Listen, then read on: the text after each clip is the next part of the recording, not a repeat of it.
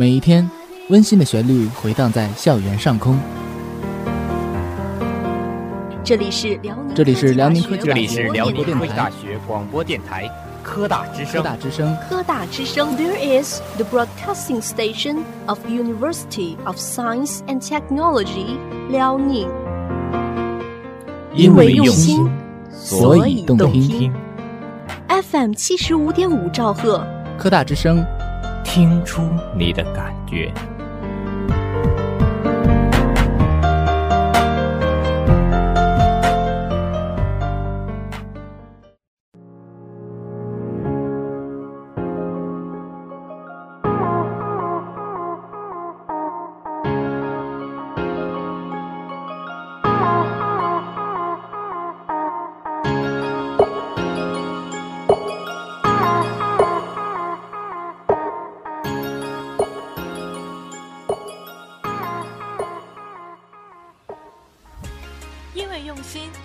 动听。欢迎收听科大之声每周三晚为您播出的古乐文典，我是主播程赞。我是主播庞书博。我们科大之声的喜马拉雅 FM 和播客频道也已经上线了，大家可以搜索辽宁科技大学科大之声，对我们的节目进行订阅，就可以随时随地听到我们最新鲜的节目啦。是的，大家有什么意见和建议的话，也可以在下方对我们的节目进行评论，我们会积极和大家进行互动交流，期待大家的参与。好了，那么下面就是我们的校园新闻时间了。一九七八年五月，一篇名为《实践是检验真理的唯一标准》的文章，在中国思想理论界引起巨大震动，引发了席卷全国的关于真理标准问题的大讨论。这场讨论为我们党冲破两个凡是束缚，重新确立马克思主义的思想路线、政治路线和组织路线奠定了理论基础，成为党和国家实现历史性伟大转折的思想先导。在实践是检验真理的唯一标准文章发表暨改革开放四十周年之际，瞭望新闻周刊采访了文章的主要作者胡福明，回忆起当年那段历程，这位八十三岁的老人依然心潮澎湃。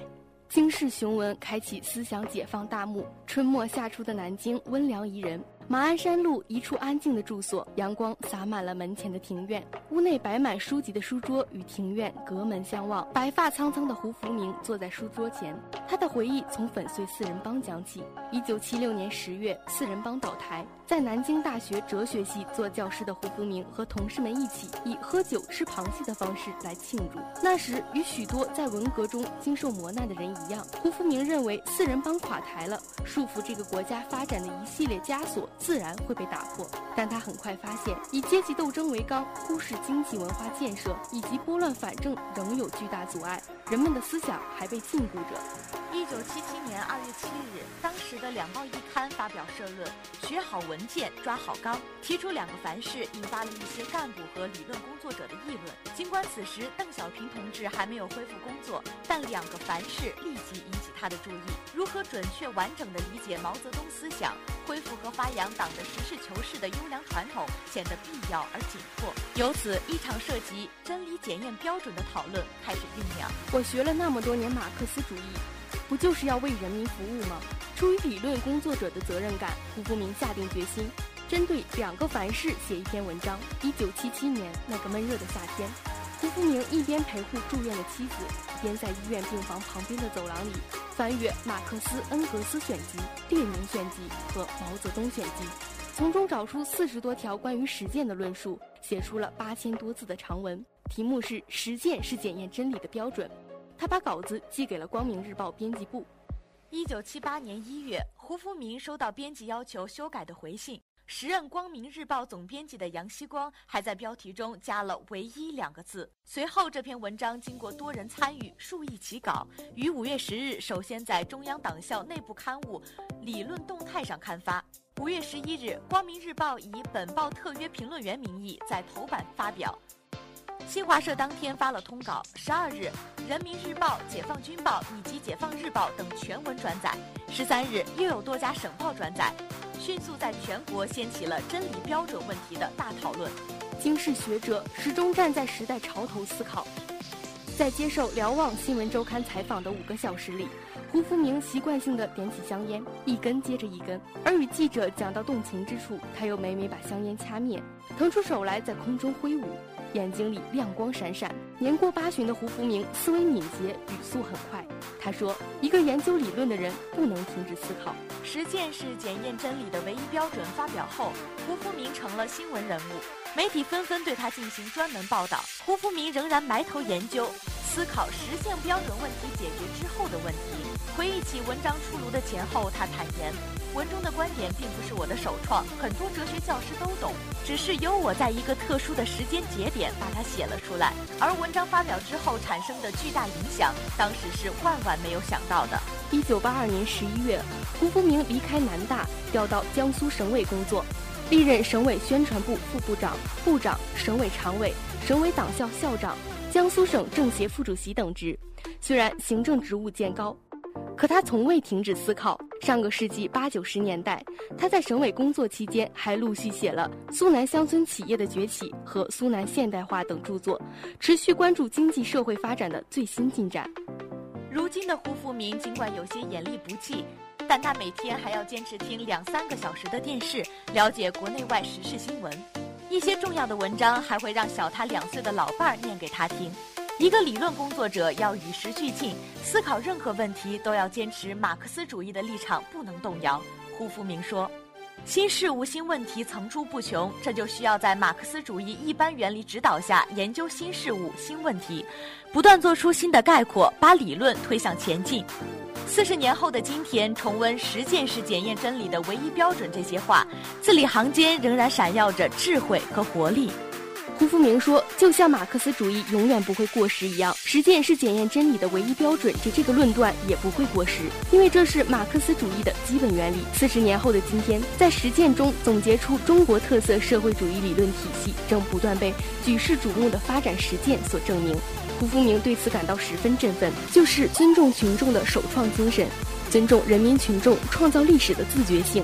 农村推行家庭联产承包责任制，苏南乡镇企业异军突起，个体经济蓬勃发展，许多过去几十年都没想出的好办法，通过解放思想，都在这四十年创造出来了。谈起党的十八大以来这几年，胡福明非常激动，解决了许多长期想解决而没有解决的难题，办成了许多过去想办而没有办成的大事儿，抓住了党的建设这个关键，老虎苍蝇一起打，八项规定四个全面，以习近平同志为核心的党中央真是了不起，大得人心，大得党心啊！说到这里，老人又习惯性的在桌子上重重的敲了几下。正如十九大报告所说，中国特色社会主义最本质的特征是中国共产党领导。胡福明认为，建设中国特色社会主义关键在党，党的建设仍然是一项核心而长期的工作。他认为，一切工作都应该坚持用实践标准检验，坚持实践为准，才能了解和尊重老百姓的感受，才能努力发展社会生产力，才能体现社会主义的优越性，才能不脱离人民，不被人民所抛弃。正是在这样的逻辑下，可以说实践选择了中国特色社会主义，实践也见证了改革开放四十年来党领导人民创造的光辉历史。胡福明说：“努力推动马克思主义和中国实际相结合，用马克思主义中国化的最新成果解决中国的问题，这就是我们理论工作者的使命。”本次的新闻就先为大家播到这里，下面即将播出我们的古乐文典。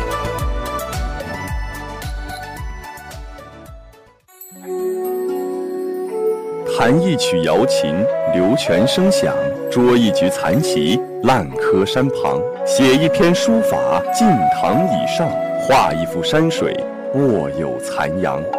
春来百花齐开放，夏至荷花满池塘，秋后菊花金钱样，冬至腊梅带雪霜。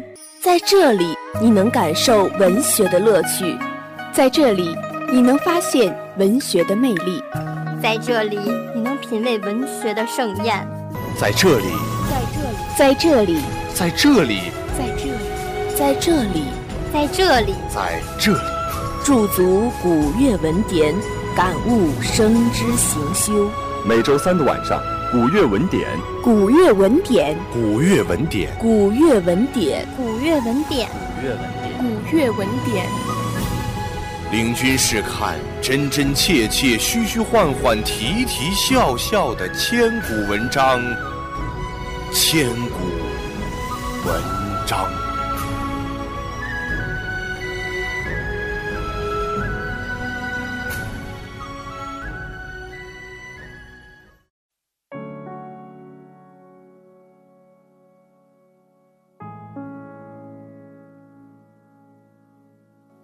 我们为大家带来的是“细煮清茶与君好，共挽青丝到白头”。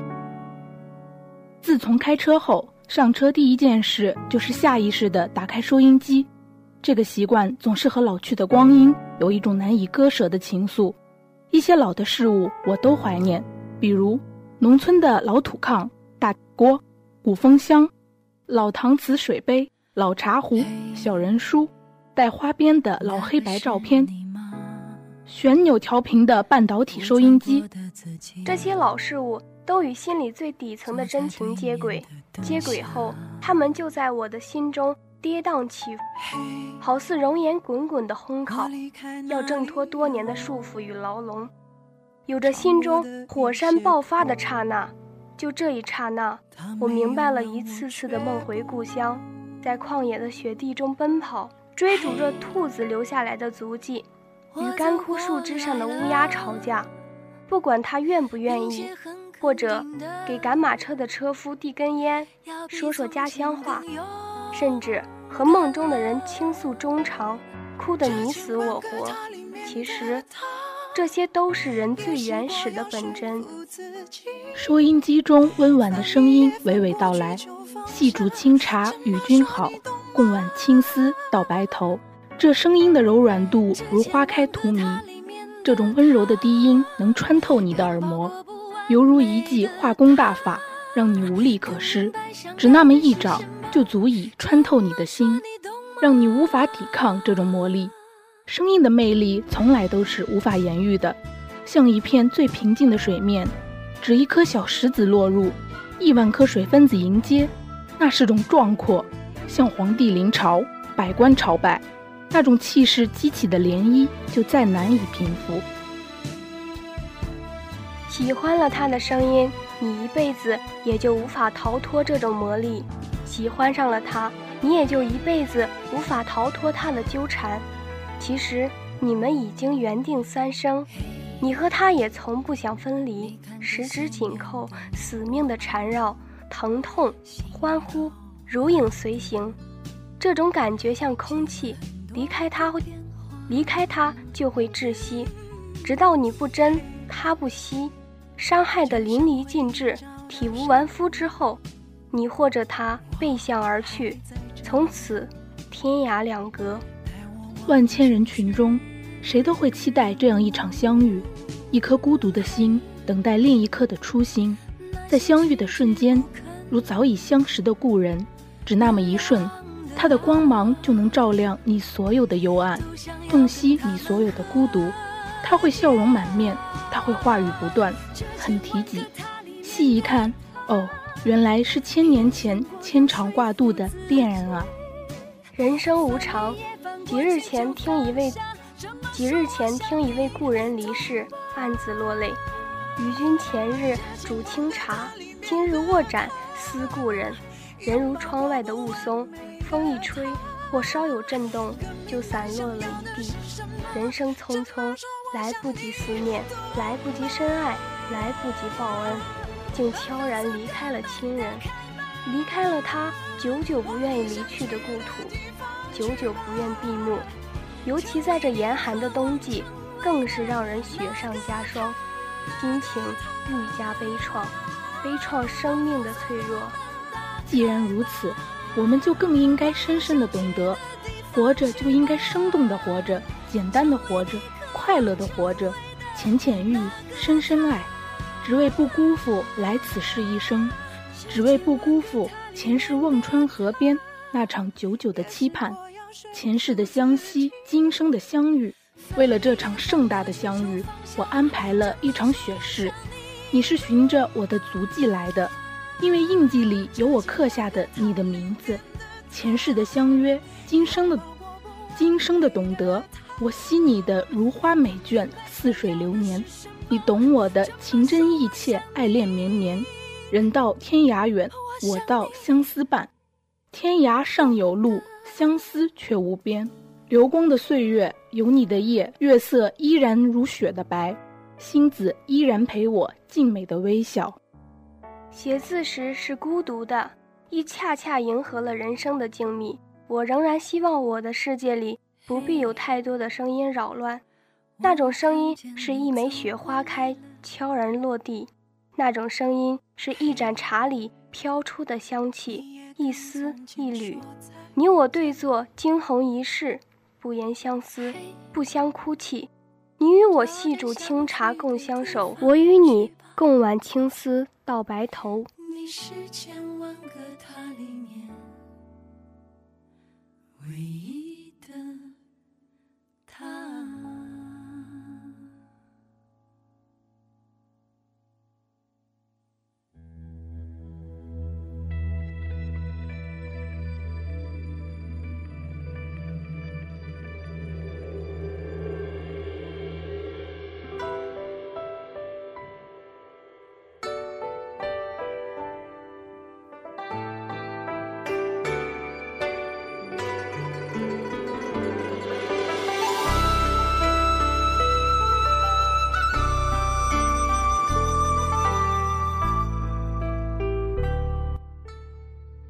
欢迎收听本期的古典书城，我是主播白开元，我是主播马冬雨。在《狼图腾》之前，我也和大部分国人一样，对狼的感觉就是贪婪、狡猾、凶狠、残暴，让人厌恶、畏惧。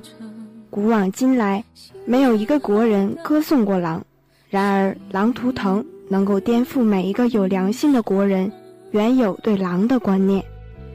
在蒙古草原人眼中，狼是一位伟大的老师，由于它的训练，草原马都有吃苦耐劳、耐饥耐渴、耐暑耐寒的特点。由于它的存在，控制了羊、牛、马等所有草原动物的数量，使得大草原不遭到破坏，能够得到可持续发展。草原的草皮很薄，经不起动物的连续践踏。如果动物超量，会引起草原沙化。而人和狼又是草原上最高级的两种生物。他们互相学习，斗智斗勇，又互相敬畏，并控制着对方的数量。狼会使用几乎所有人类史书上记载或没有办法记载的战略战术，除了美人计外，他教会蒙古骑兵横扫欧亚大陆，创造了世界历史上版图最大的蒙古帝国。他们既是敌人，又是朋友。正是有这位老师，使得蒙古民族对狼的至尊崇拜，并以狼为图腾。草丰水美的鄂伦草原，原本一派生机勃勃的美丽地方。茫茫大草原是位博大而残酷的母亲，那里所有的动物，人、狼、马、狗、狐狸、旱獭、黄鼠、黄羊等等，都是他的儿女，缺一不可。他们在母亲的怀抱里组成强大的食物链，相互控制着数量来回报草原母亲。因为任何一个物种超量都会给草原母亲带来致命威胁，这种回报是天然的。当天人狼矛盾而又和谐统一时候，狗旱、草丰、水美、马壮、羊肥，鄂伦草原美得让人心醉。当人将狼赶尽杀绝的时候，首先被消灭的是一直为人作战第一线的狗。古有“兔死狗烹”的说法，这里是真实的“狼死狗烹”。其次，草原马因为失去了它的天敌狼，不再终日奔跑彪悍，变成如今没有人要的又瘦又小的蒙古马。然后，羊因为失去控制它们数量的天敌狼，大批的繁殖，数量剧增，拼命的啃食草地，再加上人为的开垦耕种，很快遭殃的就是草原母亲了。腾格里已经不是原来的腾格里了。天空干燥的没有一丝云，草原的腾格里几乎变成了沙地的腾格里。干热的天空之下，望不见茂密的青草，稀疏干黄的沙草地之间是大片大片的板结沙地，像铺满了一张张巨大的粗砂纸。半沙半盖的公路上，一辆辆拉着牛羊的铁笼卡车，卷着黄尘扑面而来，驶向关内。一路上见不到一个蒙古包，一群马，一群牛，偶尔见到一群羊，则乱毛脏黑，又瘦又小，连从前鄂伦草原的处女羊都不如。当狼咬翻那只大羊的时候，立即引起周围几十只羊的惊慌，四处奔逃。但不一会儿，羊群就恢复平静，甚至有几只绵羊还傻乎乎、战战兢兢地跺着蹄子，凑到狼跟前去看狼吃羊，像是抗议，又像是看热闹。那几只羊一声不吭地看着热闹，接着又有十几只羊跺着蹄子去围观，最后上百只绵羊竟然把狼和谢羊围成一个三米直径的密集圈子，前挤后拥，伸长脖子看个过瘾。那副嘴脸仿佛是说：“狼咬你，关我什么事？”或是说：“你死了，我就死不了。”羊群恐惧而幸灾乐祸，没有一只绵羊敢去顶狼。书中主人翁陈震养小狼的经历，也是让人对狼产生更深一层的敬畏，因为对狼的好奇、敬佩、着迷，使得这个知青冒险去掏狼崽，养了一只狼。这只狼的名字就叫小狼。长大了，他也只认这个名字。这只倔强可爱的小狼，从眼睛还未睁开，就失去了自由，艰难的成长。说到艰难，并不是虐待他，相反，陈震对他比一个父亲对自己的儿子还要好。艰难是指他渴望的是自由，而不是被驯养。他不放弃任何一次获得自由的机会和信念。随着小狼一天一天的成长，小狼和陈震之间产生了一种焦灼化不开的情感，但这种情感始终让人感觉都是平等的。他并没有认贼作父，他时刻等待机会，在极为有限的环境里，他都能本能地训练自己生存能力。狼的天性就是不自由，宁勿死。无论陈震对他多么疼爱，也没有狼教育过他。无论怎样驯养。也改变不了他的血液里追求独立、自由、顽强、桀骜不驯的高贵品质。他从来没有感谢陈震对他的圈养。由于与生俱来的野性，使得他一生都生活在铁链之下。群狗之中，就算陈震的错误的将他的四颗尖利的牙钳断，也改变不了他狼之本色。最后，他的死也是死在追寻自由之上，这也成为陈震心中永远的痛。这让我想到书中讲到一次人狼大战，人马狗对狼群进行蓄谋已久的围攻，狼群伤亡惨重，但狼始终都是沉着应战，没有出现一只逃兵和俘虏。那些被战伤的狼主动的露出弱点，吸引人和狗对自己攻击，将战机和生的希望留给那些未受伤的狼。每只狼的死都是战死的。书看完了，泪也流尽了，心情久难平静。希望我能在有生之年，能够看到草原水草丰美的样子。我一定会站在辽阔的草原上，向着变幻着美丽彩霞的天空，张开双臂，向腾格里，向草原狼致敬。不知不觉，时间过得真快。这一期的古月文典又要和大家说再见了，感谢大家的收听，也欢迎大家登录三 w 点 ustl 点 edu 点 cn 在线收听本节目。本期编导赵凌博、王思琪、周慧敏、杨凯，主播宋其修、白开元、马冬瑜、程赞、王新瑞、刘小静。其实我们每个都是一只骆驼，为了寻找那片沙漠，在途中我们蓄积驼峰里面仅有的一点点水，不断前进，不断迷路。又不断前进，找到了自由，也就找到了沙漠。今天我们向大家推荐的歌曲便是《骆驼》，让我们听着这首歌，期待下一期的节目。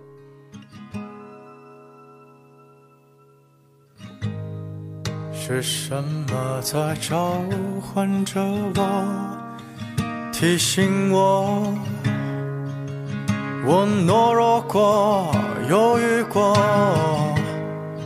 若我能挣脱那绳索，旁若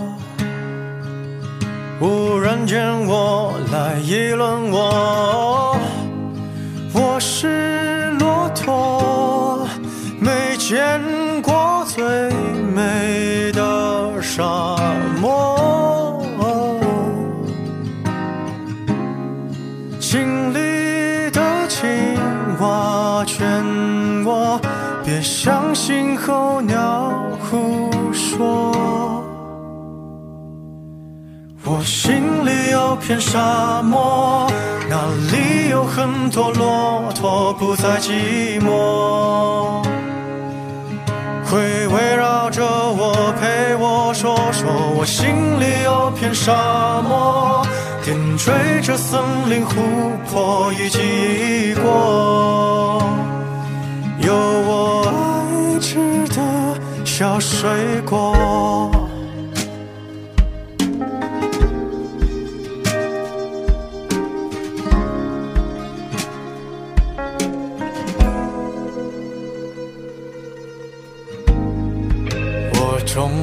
挣脱了绳索，从不曾这么自在过、轻松过。我决定找回骆驼的生活，不要再跟着我，再骑着我，沿途见就降落，提醒着我再往前，就从没人出去过。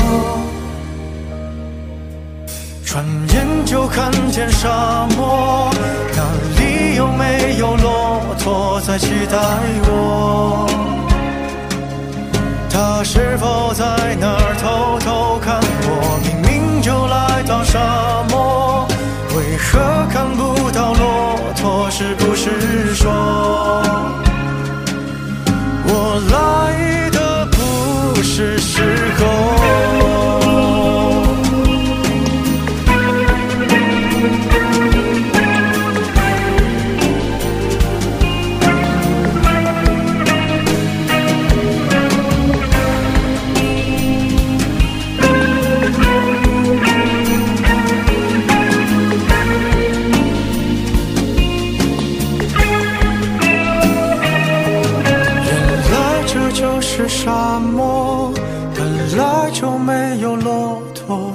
的说。那什么是我？什么是我？